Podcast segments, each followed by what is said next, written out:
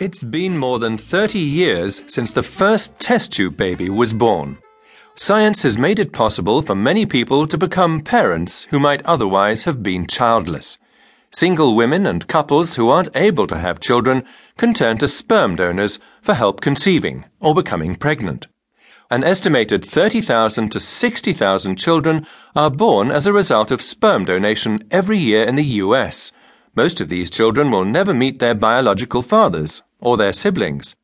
A story from Spotlight's Worldview section describes some surprising findings. Rita will read it to us.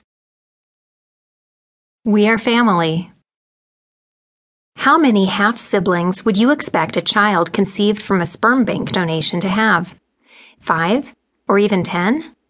The New York Times reports that internet forums that track the children conceived from the same donors are showing anywhere from 50 to 150 half siblings. Such large groups are becoming a cause for concern. Worries range from the spread of possible genetic disorders to an increased risk of accidental incest. Some critics also accuse sperm banks of prioritizing the profits gained from popular donors over the interests of families and even the donors themselves who are often promised that very few children will result from their donations. Unlike in Sweden, France, and Britain, there are no limits in the United States to the number of children that may be conceived from a single sperm donor. We have more rules regulating the purchase of a used car than sperm, said Debora L. Spar, president of Barnard College and author of The Baby Business.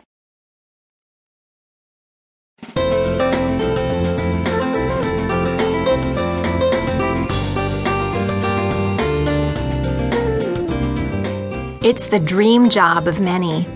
Ask a bunch of small children what they want to be when they grow up, and at least one of them will say a firefighter. For our A Day in My Life section, correspondent Julie Collins spoke with a firefighter in Queensland, Australia. Shane Lusky explains that his job is not just about fighting fires. He also does various types of rescue. He mentions swift water rescue and trench rescue. And what's the best way to fight fire? By preventing it from happening in the first place. So Lusky educates the public about fire safety. Listen as he tells us about all these things in his own words. The Australian accent can be difficult to understand, so you may want to listen once or twice and then refer to the transcript in your audio booklet in case you've missed anything. My name is Shane Lusky. I live in Brisbane, Queensland.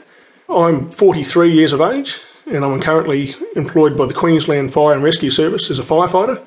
When I first joined the fire service 21 years ago, the job basically revolved around fighting fires, as it says, Queensland Fire and Rescue Service. Uh, but these days, with fire safety in the home, uh, new building products that houses are actually built from, the, the job has changed. It's not so much fighting fires.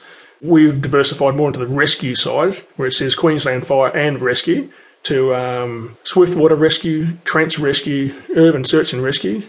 And that's more so our, our, core skill these days, not just fighting fires. It's public education with regards to um, safety in the home, also prevention of fires these days, not just putting them out.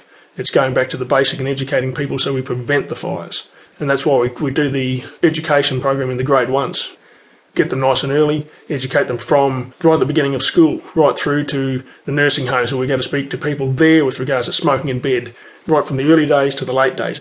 So that's one of the new developments these days since I've joined the job. I enjoy every part of the job that I'm in, every facet of it, from the mateship you get with the guys that you work with at the station, to going out and educating the kids, seeing the smile on the kids' face, to going to old age homes and seeing the elderly people there when you come in and you're all dressed up in uniform, um, just the joy it sort of gives them.